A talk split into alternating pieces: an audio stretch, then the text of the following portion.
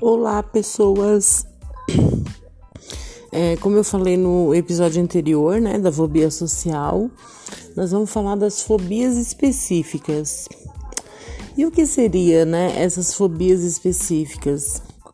Na verdade, elas são restritas a determinadas situações, né, é, e objetos relacionados à exposição social.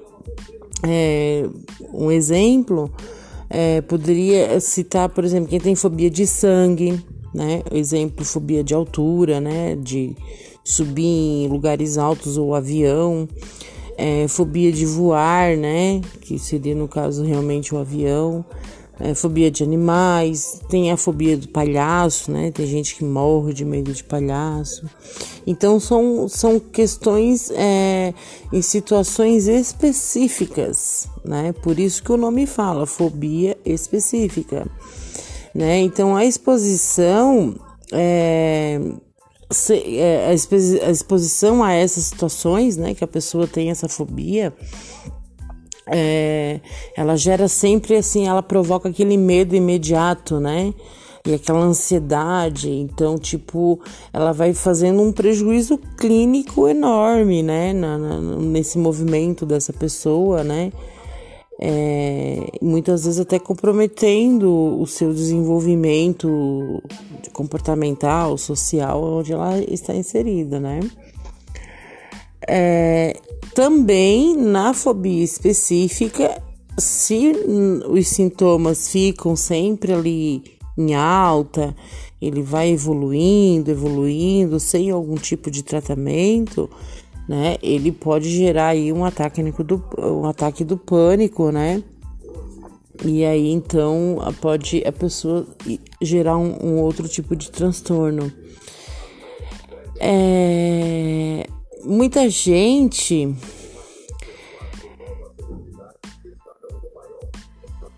assim, as pessoas elas acabam fazendo né, um monte de questões aí, é, até elevador, né? Tem muita gente aí, por exemplo, que tem morre de medo de entrar em elevador, né? Ah, tem um desconforto total e prefere subir descer milhões de escadas do que é, entrar dentro de um elevador, né? Então, tu imagina a perda funcional de, desse, dessa pessoa, né? Que ela, que ela tem esse medo enorme, né? E, e o desconforto, né? Em todas as questões, né? Da vida dela. É, e aí, nesse contexto, aqui também a gente, nesse, essas fobias específicas, a gente também fala, né? É, sobre os critérios, né? Mas antes, é, a gente tem um exemplo, por exemplo, uma pessoa com fobia de altura, por exemplo, que ela é contratada para trabalhar em uma função de grande importância e bem remunerada, mas que exige, por exemplo, que ela trabalhe em uma sala com vista panorâmica, né? A vista panorâmica realmente ela é linda, né? E só que ela é, tu vê a altura lá em cima, né? E ponta do nível de ansiedade dela aumenta no dia a dia. Só de ela estar tá ali naquela naquela vista panorâmica, né? E a disfunção mesmo da, da dessa exposição que ela vai estar, tá, meu, é, é fora do comum, né? Então aí dentro desses critérios, ela vai, é, a pessoa começa a ter os sintomas, né, psicológicos, que é aquilo que a gente vem falando sempre dos critérios diagnósticos, né, que vem resultando da ansiedade, não de outros sintomas, sempre da própria ansiedade, né? Né? É, a ansiedade ela, ela tem que estar tá restrita realmente ao objeto fóbico que ela tem, que no caso seria a altura, né, que seria de animais, de sangue, de outras questões que ela em específico, né? E ela também ela faz essa questão da evitação, né? Evita essas situações fóbicas e ela acaba não indo. Então, nesse exemplo que eu falei do, da pessoa que, que re, recebe uma proposta desse trabalho, que super bem remunerado, o que é que acontece? Ela pode não aceitar continuar no momento que ela começa a ter aqueles crises de ansiedade quando ela vê a vista panorâmica. Então, ela acaba prejudicando a sua vida particular nesse contexto, né? É, também esse tipo de fobia também ocorre também mais em mulheres, né? Geralmente surge na infância, né? Ela está mais relacionada à infância e na, e na pré-adolescência, né? Mas ela pode apresentar, obviamente, qualquer fase da vida, dependendo da situação que a pessoa viveu, ou algum trauma, alguma coisa, né? Um, algum evento traumático que ela acabou tendo, então ela pode coisar, ela pode vivenciar isso, né? Mas é, a investigação, como ela vem da infância, a investigação clínica nas crianças é assim precisa que seja muito bem pesquisado esses comportamentos de evitação juntos aos adultos, né? Familiares. Sempre deve ser considerada a hipótese de alternativas, como os medos passageiros ou situações de abuso, por exemplo, né? Principalmente, né, nessa questão de, de abuso, né? É, porque às vezes é uma. Tirando essa questão do abuso, às vezes é um medo passageiro. Alguém, um adulto, falou para a criança: Ó, oh, se tu for lá, o, o, se tu vê o, o, sangue, o sangue, se tirar o sangue, não sei, né? E sempre tem aquelas coisas que os adultos fazem para amedrontar as, as crianças, né?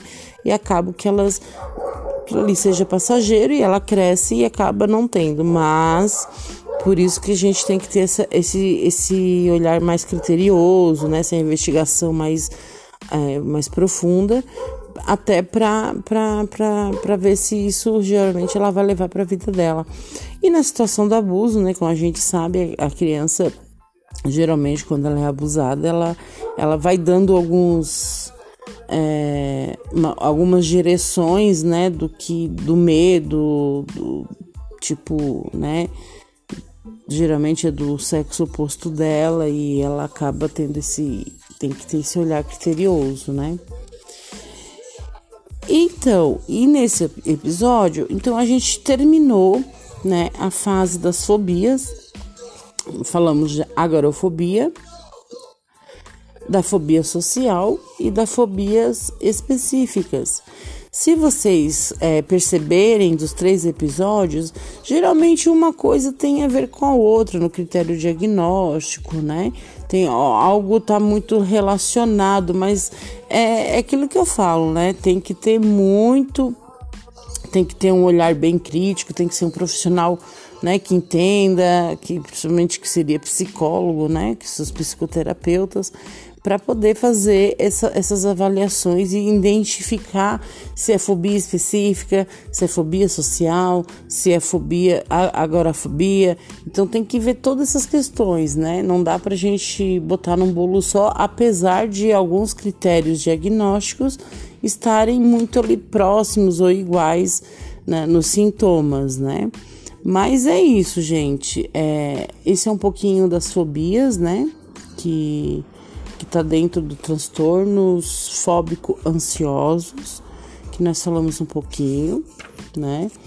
E nos próximos podcasts, eu vou falar um pouquinho também, eu vou começar a falar sobre é, outros tipos de transtornos de ansiedade, que muita gente também é, às vezes tem e não sabe, só fala que é ansiedade, e não é só ansiedade, né? Porque esses transtornos de ansiedade, eles têm nomes.